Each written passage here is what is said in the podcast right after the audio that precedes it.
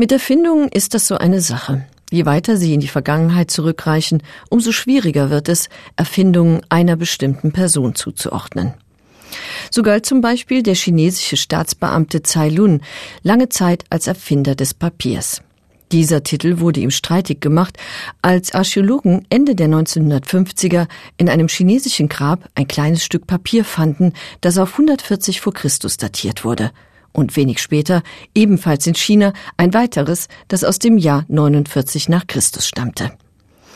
Die beiden Fundstücke gelten seither als die ältesten Zeugnisse für die Existenz von Papier, was Ceiluns Erfindung aber keineswegs schmälert. Denn bevor Ceylon 105 nach Christus mit seiner Erfindung den chinesischen Kaiser Hu Ti begeisterte, war Papier nur als Verpackungsmaterial bekannt. Es wurde aus Hanf hergestellt, war rau und filzartig und diente unter anderem zum Einpacken von Medizin und Tee. Erst durch Ceyluns verfeinerte Rezeptur eignete es sich als Beschreibstoff.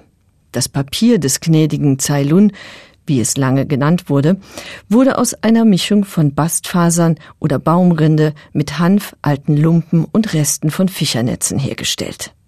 Die Rohstoffe wurden in Wasser aufgeweicht, zu Brei geschlagen, mit einem Sieb aus der Bütte geschöpft, gepresst und anschließend getrocknet. Das Ergebnis war ein dünnes, leichtes Stück Papier mit einer glatten Oberfläche, die sich zum Beschreiben mit Pinsel und Tinte eignete. Im Reich der Mitte, mit seinem riesigen Verwaltungsapparat und den langen Wegen zwischen den einzelnen Provinzen, war der Bedarf an Schriftträgern groß. Seit Jahrhunderten schrieb man auf Bambusstäbchen, die mit Leder zu Rollen zusammengebunden wurden, oder auf Holztafeln, beides sperrige und schwere Materialien, wenn es um den Transport ging, beziehungsweise auf Seide, die zwar leichter, dafür aber sehr kostspielig war.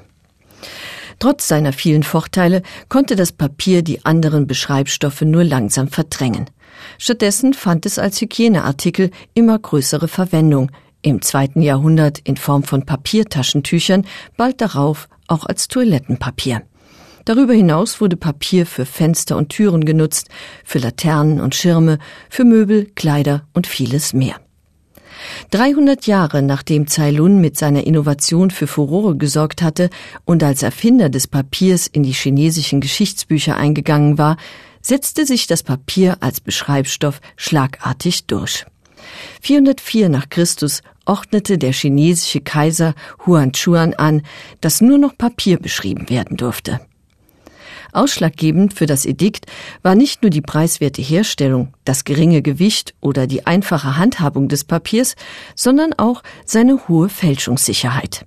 Denn im Gegensatz zu Holz und Bambus, von denen sich die Schrift einfach abkratzen ließ, drang die Tinte tief in die Fasern des Papiers ein und ließ sich nicht wieder auslöschen.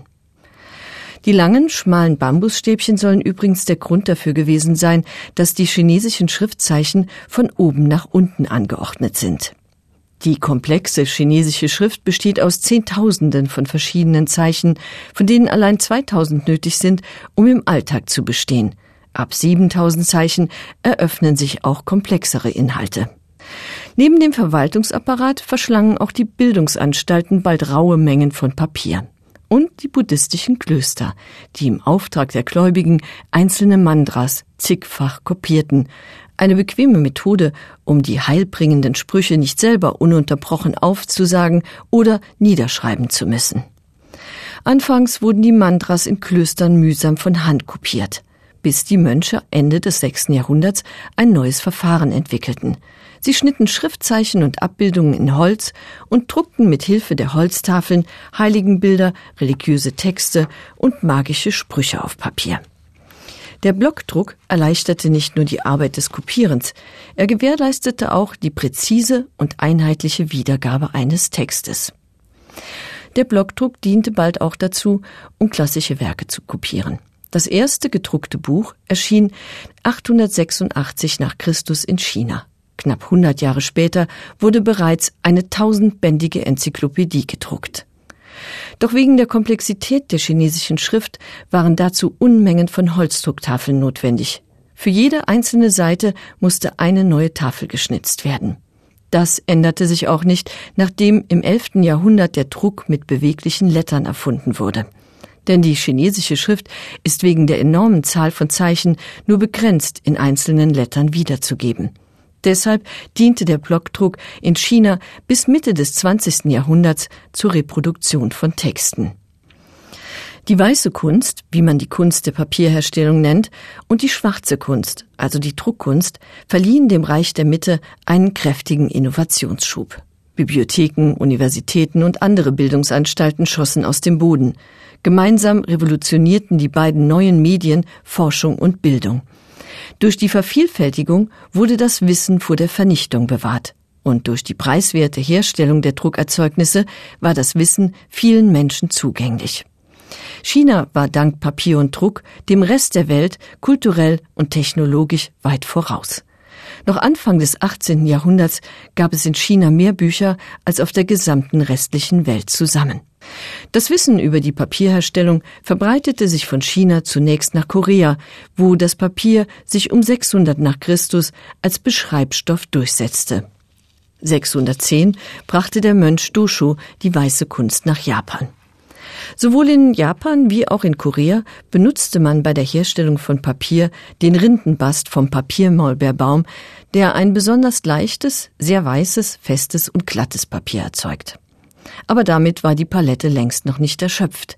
In Japan stellte man Mitte des 8. Jahrhunderts rund 230 verschiedene Papiersorten aus unterschiedlichen Faserstoffen her. Und bereits Anfang des 10. Jahrhunderts wurde in Japan Altpapier recycelt. Das wegen der Tinte gräuliche Papier wurde im Alltag als Verbrauchspapier verwendet. Bald nach der Einführung der Papierherstellung entstanden in den beiden Nachbarländern Chinas auch die ersten Drucke. Als eine der frühen Meisterleistungen gilt die Tripitykata Koreaner, ein buddhistischer Kanon in 6000 Bänden. Allein die Herstellung der mehr als 80.000 Holzdruckstöcke dauerte 16 Jahre lang. Als die aufwendige Arbeit 1236 begann, lag Europa, was die Papierherstellung und Druckkunst betraf, immer noch im Dornröschenschlaf.